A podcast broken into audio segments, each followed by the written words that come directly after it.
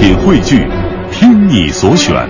中国广播。radio.dot.cn，。各大应用市场均可下载。各位收音机前的听众朋友们，大家好，欢迎您收听今天的露天电影院，我是张远远。首先还是介绍一下今天来到节目中的两位嘉宾。大家好，我是橙子。橙子，优享看片会的创始人之一。目前每周日晚在建外 SOHO 的幺零幺咖啡举行观影活动。北京大大小小的咖啡馆电影沙龙并不少。优享看片会从二零一一年八月开始，到现在三年时间，已经放映过了上百部电影，几百个观众亲自参加过他们的活动。他们中的一些人，即便离开了北京，依旧称呼自己为优享外地亲友团。橙子自称是基准级影迷，他说这代表资深影迷的基准，跨过去的就是骨灰级影迷，跨不过就还是个爱好级或入门级影迷。大家好，我是陆之宇。陆之宇，鲸鱼放映室组织者，微杂志看电影看到死创刊人，网媒电影工作者，豆瓣骨灰级影迷，看片量达七千部以上。他曾发表大量影评在《看电影》《中国企业家》等杂志。他个人最爱的导演是费里尼。他相信活着的人是未完成的世界，并自诩为是一个活在其他时代的旁观者。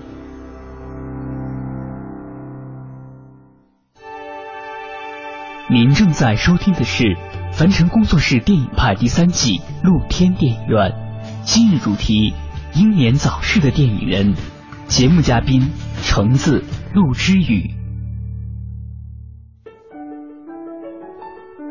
呃，首先还是向大家介绍一下我们今天要说的这个话题。那我们今天要说的话题呢，跟之前几天的这个话题是连续的，叫做英年早逝的电影人。那在之前的话题中呢，我们为大家介绍了像塔可夫斯基还有金敏这种非常呃有才华，然后非常令人感到惋惜的电影人。那么今天呢，我们为大家带来的另外一位同样也是非常有才华，并且呃可能算是在。说的这些人里面，算去世的时候最年轻的一位，呃，因为他去世的时候仅仅只有三十七岁，也是非常著名的电影导演法斯宾德。他出生于一九四五年五月三十一日，于一九八二年六月十日去世，年仅三十七岁，也是真的是非常令人扼腕。嗯，可能你刚刚提到法斯宾德，很多人会想到的是那个好莱坞，呃，现在哦，那特别、个著名演员是吧？对、嗯特别流行就特别当红的一个、一个呃演员叫迈克尔·法斯宾德，他我们也就亲切的称呼他为法沙。嗯然后可能很多人都会想到这个演员，但其实我们今天聊的是导演法斯宾德，他的全名是赖纳维尔纳法斯宾德。可能很多人会被好莱坞的一些呃信息就所掩盖嗯原来的一些嗯嗯观念吧，就是大家所熟知的迈克尔法斯宾德作为演员，他是这两年当红起来的，但是真正就是作为导演的呃作为导演的法法斯宾德，他是德国。呃，德国电影四杰里面公认最杰出的一位导演，而且他也是英年早逝的导演之中最让人觉得呃惋惜的一位德国导演，所以大我们今天就来聊聊他。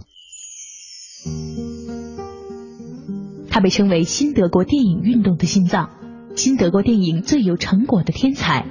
德国电影的神童，德国的巴尔扎克，德国的安迪沃霍，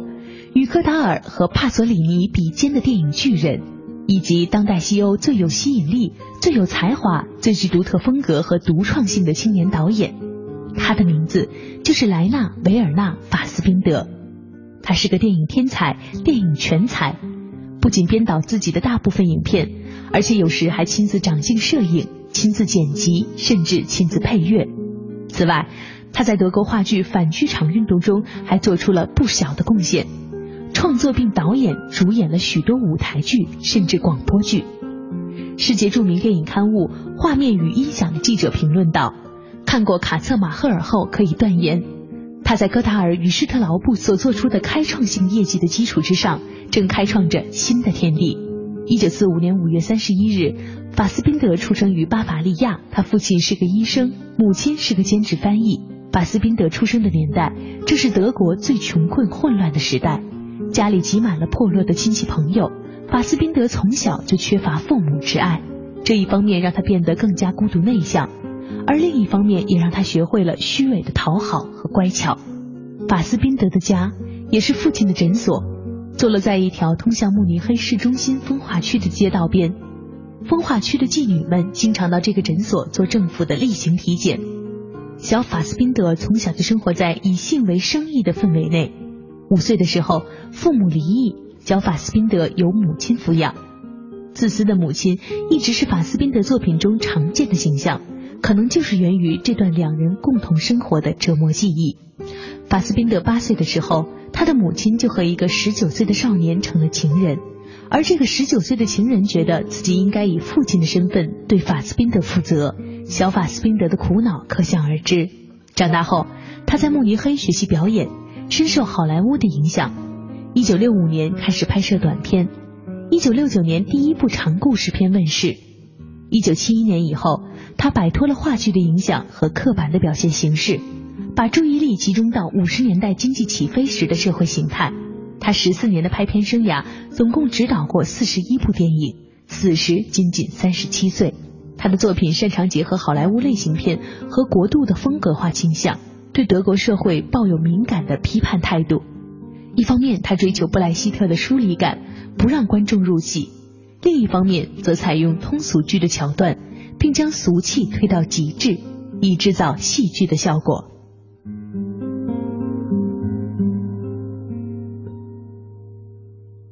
所以，其实说到这个法斯宾德的这个名字，我相信可能对于很多听众来说，应该是很熟悉的。因为不管是误认为了那个著名的演员，或者说其实这个导演本身，我相信可能还是有很多人知道的。但是，对于他的电影作品，说实话，可能大家并不会那么熟悉。对于大多数人来说，更多的是知道这样一个名字，知道这样一个人非常著名。但是他到底著名在哪里，并且他给影坛到底留下了怎样的贡献？而且。从他这个逝世的时候，这个岁数才仅有三十七岁，就让我们不禁去想，究竟是怎样的才华才能使他在三十七岁的时候就离开了这个世界，但依然能够成为我们今天话题之一的这个主要人物——英年早逝的电影人。那今天我们不如就一起来聊聊法斯宾德。首先呢，可能跟之前的这个呃聊的这个塔可夫斯基不同的是，塔可夫斯基是电影这个行业里面非常著名的大师，但是其实只给我们留下了七。部半的作品，而金敏呢，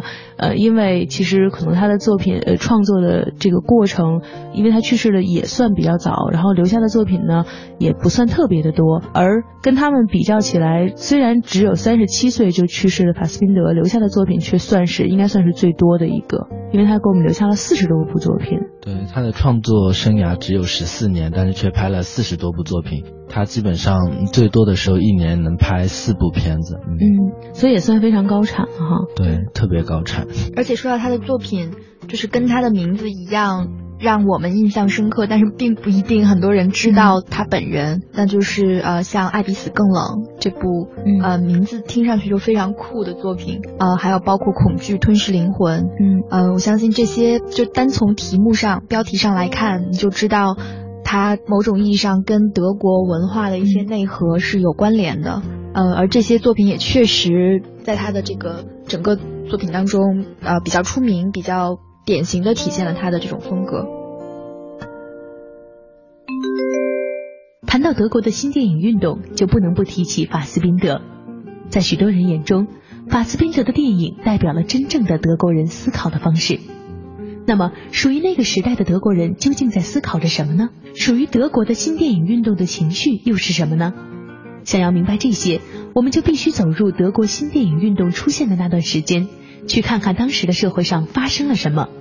以及那个时期著名的电影大师们都是怎样的风格。事实上，德国电影运动中的四员大将，除施隆多夫外，都是战后成长起来的。从上世纪六十年代末、七十年代初开始的电影创作，在纳粹第三帝国覆亡二三十年后，在德国这块国土上，人们仍然对这一丑恶而血腥的历史进行着反思。对于出生于一九四五年这个敏感岁月的法斯宾德来说，似乎从他落地的那一刻起，历史和社会就抛给了他一份既沉重又血腥的议题。从二十世纪五十年代开始。德国的经济虽然出现了奇迹，然而在社会关系上，人与人之间变得越来越冷漠，自私和变态。这样，法斯宾德将无法回避历史与现实的双重追问。他既要面对冷酷的现实，更要面对不堪回首的历史。这个曾经拥有过悠久的历史和文化传统，出现过马克思、尼采、弗洛伊德和爱因斯坦的国度到底怎么了？他曾经说过，他将拍摄许多部影片，用他们为德意志联邦共和国做史。他在逝世前不久还对记者说。我想写一本书，描写关于联邦德国产生和发展的奇特历史。我想追根求源，为什么联邦德国是今天这个样子，而不是另外一个样子？实际上，法斯宾德已经用电影的方式描述了德国从上世纪三十年代到五十年代末这一段重要的历史。他以自己独特的精神印记，为人们留下了关于德国的沉重思考，传达出他对历史与现实的双重绝望。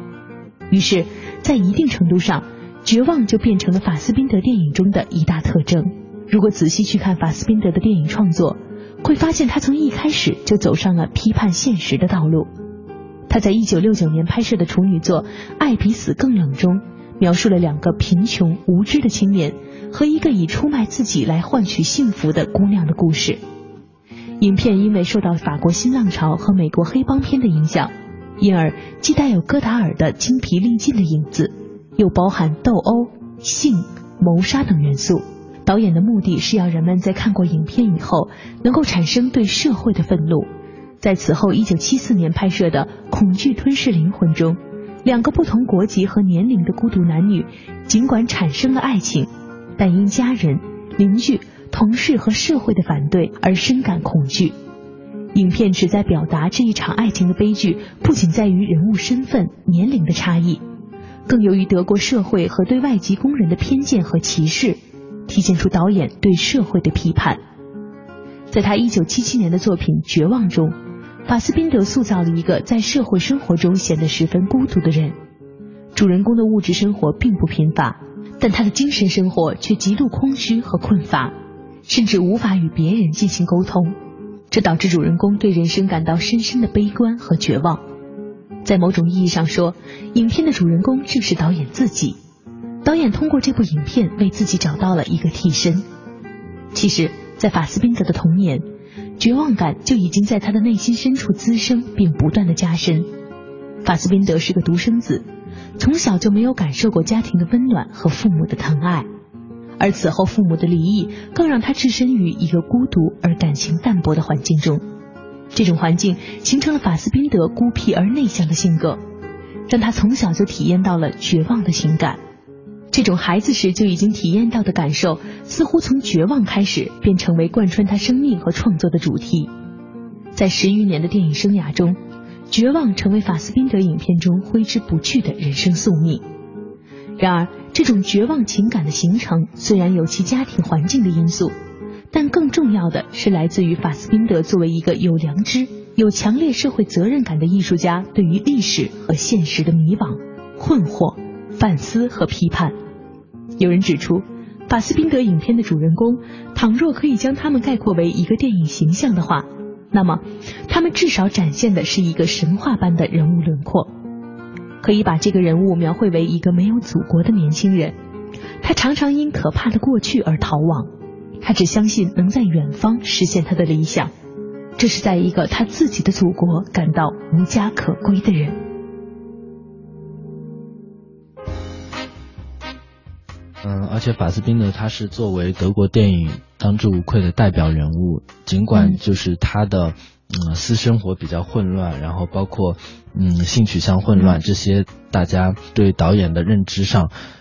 他算是比较大胆的一位，就是嗯对于这些呃为世俗所所不忍的，或者嗯让大家觉得那些都属于他的，算是属于他的私生活。就是说，一提起这位导演的话，他这个私生活的这个可能一定程度上会吸引大家的目光的很大一部分。对，作为导演，他基本上算是。被提及私生活最多的一位一位导演，因为他本身，呃，其貌不扬，或者呃，甚至对某些某些人的审美来说，觉得他长得一点都不好看，嗯，就属于那样的一个导演。而且他后期，嗯，由于吸毒酗酒，包括还有呃肥胖，嗯，呃，就感觉整个形象，呃，就就是一个混世魔王的那种 那种感觉，就好多演员怎么说都是在片场。上受到过他的一些虐待吧，就有有虐待那种倾向，因为他本身也是一个特别呃，就是他对于自己他也是一种以强迫症，以很强迫的那种姿态在拍电影，因为他经常就是熬夜写剧本啊，或者是连续同时拍好几个电影啊，就那种。状态，所以他他为什么英年早逝，也是因为他过度消耗自己的才华，也是也是有一定关系的。就是他特别集中的去去发光发热那种感觉，所以他的全盛期基本上十四年的创作期都是他的全盛期，不像有一些。呃，导演可能他这一两部作品特别牛，但是后来的可能就走下坡路。但他基本上所有的创作生涯，他每一年都是以那种特别迅猛的姿势在在拍片，所以他在十四年里拍了四十一部电影，真的是对其他一些同类导演来说，基本上是望尘莫及的。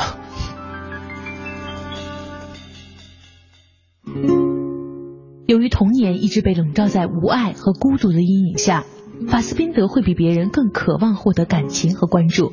而他获得感情的一个重要方法就是慷慨的赠予。这种慷慨甚至有些疯狂和不计后果。童年时代的法斯宾德就经常用母亲给他的钱请朋友去吃东西或者一起看电影，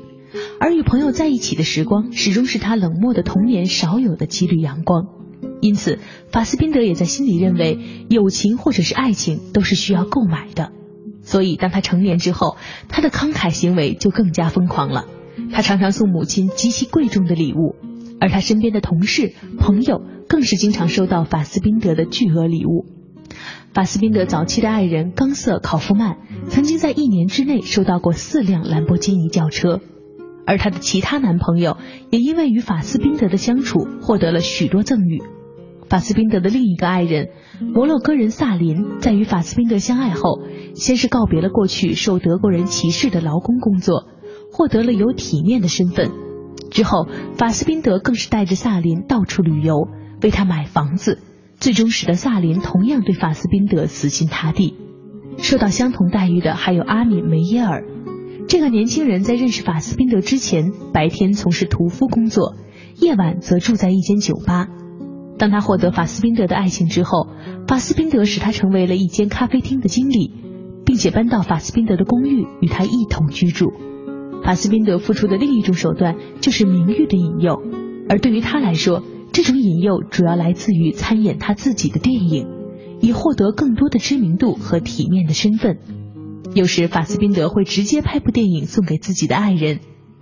他在早期的电影《瘟神》之中，为了讨冈瑟·考夫曼的欢心。专门设计了一个段落为飞机航拍，一辆汽车奔驰在宽阔的乡间道路上，以表达对冈瑟的爱情。而这一段落，无论是投入的资本还是色调，都与影片其他段落大量的室内简陋布景和灰暗色的调调格格不入。而这也恰恰说明了法斯宾德对冈瑟考夫曼感情的重视。而为了进一步讨得冈瑟考夫曼的欢心，法斯宾德为他量身拍摄了一部《威迪》。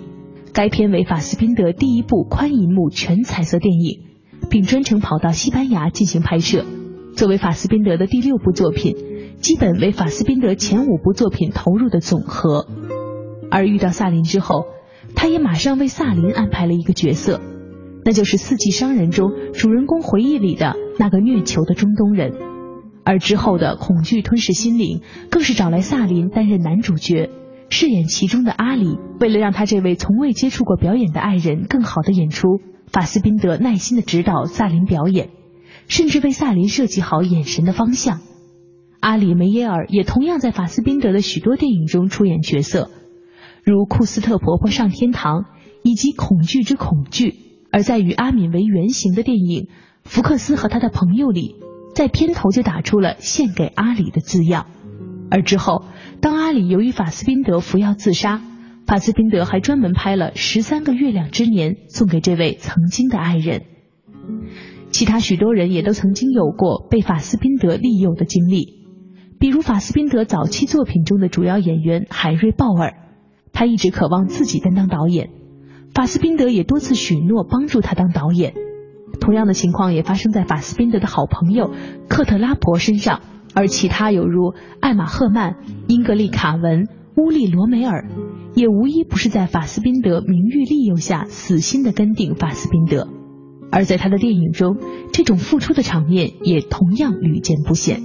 无论是佩特拉的苦泪中可怜的佩特拉，还是福克斯和他的朋友中天真的福克斯，或是站长的妻子中为妻子疯狂的博怀瑟。以及莉莉马莲里为了爱人冒着危险偷取资料的危奇，无一不是为了爱情不惜付出一切的人物。而这些人物中最甚的，当属十三个月亮之年的伊维拉，为了爱人不惜变性。当然，他的结局也是最可悲的。但是，与这种疯狂的付出形成了鲜明对比的是法斯宾德对于演员与爱情的另类态度。虽然《爱比死更冷》只是法斯宾德处女作的名字。但是这个名字却包含着法斯宾德作品中的一个重要主题，那就是虐待，又或者是压迫。而这个主题在他早期的电影里更甚。法斯宾德曾经说过，爱情是一种最精良、最狡猾，也是最有效的社会压迫工具。在法斯宾德眼里，爱情是一种极为有效的压迫工具。爱情的双方都会用爱情来压迫彼此，而在生活表现上，则主要是虐待与被虐待的关系。无论是在生活上还是电影里，法斯宾德都是以这个理论为行为准则的。在生活中，艾玛赫曼应该是法斯宾德虐待理论中受折磨最多的一个了。早在1965年尚未加入行动剧场的时候，艾玛就与法斯宾德相识，并且很快相爱了。而在与法斯宾德的爱情中，艾玛由于自身性格的原因，始终处于被虐待的一方。她不但要和法斯宾德及其男友克里斯托弗·罗瑟住在一起，更要出去卖淫养活法斯宾德。而在生活中，法斯宾德对艾玛非打即骂。艾玛由于无法忍受法斯宾德的虐待，自杀过三次。而在片场，艾玛虽然出演了法斯宾德的大部分影片，却多是一些小角色。就连工资如此老资格的他，也始终是最低的。而法斯宾德对艾玛的虐待，并不代表法斯宾德不爱艾玛。当听说艾玛自杀，他会紧张到每一个小时打电话询问一下。后来还打算领养艾玛的孩子。法斯宾德的《爱比死更能》理三个人的关系，便是艾玛与法斯宾德及罗瑟在生活中的关系的一种借用。同样的，唯一一个跟法斯宾德结婚的女人英格丽卡文，也受尽法斯宾德的虐待。两人结婚后，法斯宾德不允许他再去演戏，还曾经当众剪过英格丽卡文的头发。在对待演员时，他也常常使用虐待的方法。他将其视为一种激发演员表演激情的手段。其中，艾玛赫曼是最主要的受害者。法斯宾德常常批评艾玛赫曼的表演差劲，而艾玛对这种批评也同样表现出了极强的反应，或是泪流满面，或是歇斯底里。但是不可否认的是，每当这个时候，都是艾玛赫曼演技发挥最棒的时候。这也说明法斯宾德对演员的虐待是源于对演员习性的敏锐观察，而这恰恰是作为一名优秀导演所必须具备的。您正在收听的是凡尘工作室电影派第三季露天电影院，精彩正在继续。在继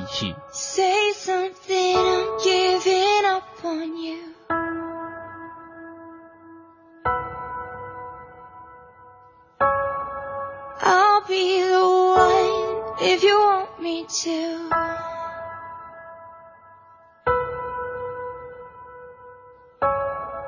Anywhere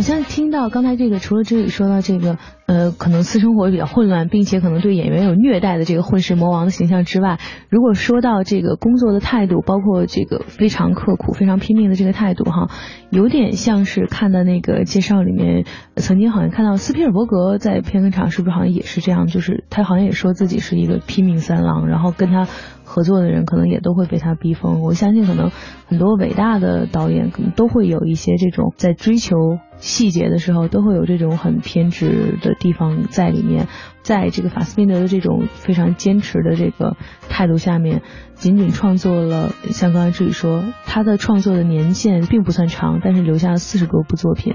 而且这些作品并不是有哪些是非常经典的作品能够提起的，非常就是呃鼎鼎有名的那些非常经典的作品，但是好像普遍质量都是还挺不错的。嗯，就是。呃，我我记得我以前搞过一个活动嘛，然后要选法斯宾德的片子，然后来放映，然后基本上他的片子之中没有说哪一部作品是特别伟大的，但是他基本上就他的呃影史生涯需要通过他整体的作品全面的来看的，嗯他整体作品呃非常除了非常高产之外，质量也特别高，但是没有一部说呃特别就是让人觉得嗯是。嗯。对，特别、特别就是能够像跟八部半啊，跟什么呼喊细雨啊，跟就地气封印这种级别的片子做做比较的，所以我常常跟人说，法斯宾德应该综合着来看。很多人让我推荐，我可能呃会说你去看《爱比死更冷》，或者去看《恐惧吞噬灵魂》，或者去看《十三个月亮》，呃，就相对而言会比较更宏大一点这些片子，但是。比较并驾齐齐驱，就没有说哪个特别特别就是突出的，所以他是一个整体型的导演。当然，他也不乏那种史诗性的作品，像那个呃柏林亚历山大广场，呃，但是他可能更呃，因为是被整理成了九集的电视剧来来来放映的，当时。更增加了一个观看的难度，所以又又跟电影又又有点不太一样，而且他的片子特别适合在电视上播放，嗯，因为他作品有一种很粗糙的质感，因为他每年拍片成本也也不多，然后对画面的追求就是他独有的那种追求一种粗颗粒的那种那种效果，嗯。然后呃又有一些他因为早期是做剧场嘛，所以他有一些剧场的风格带入到电影里面，所以就基本上都是低成本的作品，然后又用了他很浓烈的一些色彩在里面，嗯就是还是挺独特的，就很少有导演像他这么拍片，速度又快，然后又能高质量，但是风格又完全不追求精细。嗯就是他的风格虽然是不追求精细的，但是其中他一以贯之的那种意志或者说精神，我觉得也是挺带有德国特色的吧。嗯，他代表了德国电影里面的，就就像我们刚刚说，他其实是德国电影导演的代表人物嘛。嗯呃，那他至少从我看的有限的他的片子的片子里面，嗯还是能够找到，比如说对于女性也好，对于这个民族也好，或者说人的生存状态里面，就是德国人特有的一种一种一种观察和把握。我记得当年就是就二零零七年嘛，那会儿我们中国人可能比较比较熟悉的杨德昌，台湾导演，然后当年是那年夏天的时候去世的。嗯，同一年好像还去世了，就是伯格曼和安东尼奥尼，都是作为欧洲人文电影大师。当年就好多媒体都提出一个概念，说欧洲人文电影已死。随着这批大师的远逝，然后呃，欧洲人文电影基本上已经经历过了那场洗礼，然后基本上是告一段落那种那种感觉，大家都在叹惋。然后当时有一个杂志好像出了一系列的。嗯，一系列的导演，然后作为一个合集，然后来来缅怀他们。嗯然后其中除了伯格曼、安东尼奥尼之外，就是缅怀了早几年去世的，像费里尼啊，嗯，还有法斯宾德啊，还有维斯康蒂。所以法斯宾德也是作为一个欧洲人文电影的大师在被缅怀的。嗯所以他虽然是一个在德国就是特别臭名昭著的一个一个导演吧，就是被各种险恶，包括他的母亲，包括他的他的一些就是平时跟他一起工作的伙伴，在他们眼里，法斯宾德都是一个不可救药的。呃，瘾君子啊，或者什么，反正各种称谓都有吧。就觉得他很，他后来去世也是因为服药过量。他去世是因为用药过量，然后因为他呃一做是那个水手奎莱尔那部片子嘛，嗯，然后他的整个生活其实就可以用那部片子作为一个自传。他的一生就像在一艘船里，然后经历着各种酒局、各种毒瘾。真的用“恶名昭著”这个词就就可以形容，但是除此之外，国外一般看电影都是这个人的品格跟电影他在电影上的才华是真的是分开来讲的。在一九八二年戛纳电影节上，文德斯曾在纳兰茨宾馆的六六六房间分别采访了戈达尔、赫尔佐格、斯皮尔伯格、法斯宾德以及安东尼奥尼等人。并将自己的采访记录写在了《文德斯论电影》一书中的六六六式当中。在采访法斯宾德时，文德斯问他：“你认为电影还有未来吗？”法斯宾德回答：“电影越看越像电视的问题，为时已不复存在。或许在1974至1977年之间曾经有过这种情况，但是今天全世界各地早已经由各电影导演塑造出一种明确的、个别的、独立于电视之外的电影美学。”所有国家的电视台都在或多或少的介入节目制作的事实，已经不再对导演的美学观有所伤害。倘若有人仍然受其影响的话，他自己便要负责。每一种状况都有一种给每一位导演拍一部影片的可能性。这部影片固然是运用电视的资源来拍，但它仍然独立于电视美学之外。譬如安东尼奥尼、戈达尔以及赫尔佐格、文德斯、克鲁格等人。他们拍电影或多或少有电视的一份资金在支持，而电视台也是一个很好的转播站，亦或是一笔内容的最后传输形式。此形式在形式上却和我所了解的电视美学无甚关联。开拍的电影减少了，是千真万确的事实。确实有某一类电影走到卖座电影的极致，具有某种爆炸性与气势。另一方面，却仍然不乏一些十分个人化或者甚具民族性的作者电影。这种电影在今天远比那些和电视没什么两样的电影重要的多。法斯宾德是位电影天才，他的人生和影片因自己的生活以及所面对的德国历史与现实而始终带有深入骨髓的绝望感。他通过影片表达对第三帝国的历史反思，对德国现实的思考。他的影片崇尚德国式好莱坞电影，而具有好看的外形。然而，因艺术的运用了建立手段，而使影片具有深刻的意蕴。同时，运用色彩和空间造型来象征获得深层意蕴，是法斯宾德影片的又一特征。他被称为世界电影史上的奥林匹亚人，因为他以强烈的工作欲望填充自己的生活。当有人劝他休息时，他说：“我不休息，除非我死了。”然而最后，法斯宾德又真的死于他长时间的慢性自杀。长时间毫无节制的工作、暴饮暴食、大量吸烟、过度酗酒、迷乱的双性生活、超量毒品、安眠药以及兴奋剂等等，都在持续不断的对他的身体进行着摧残。那么，我们该如何理解这位才华与声名有如此大差距的大师呢？他又为什么被称为是德国新电影运动的心脏呢？在明天的节目中，我们将继续带您走入法斯宾德的电影世界。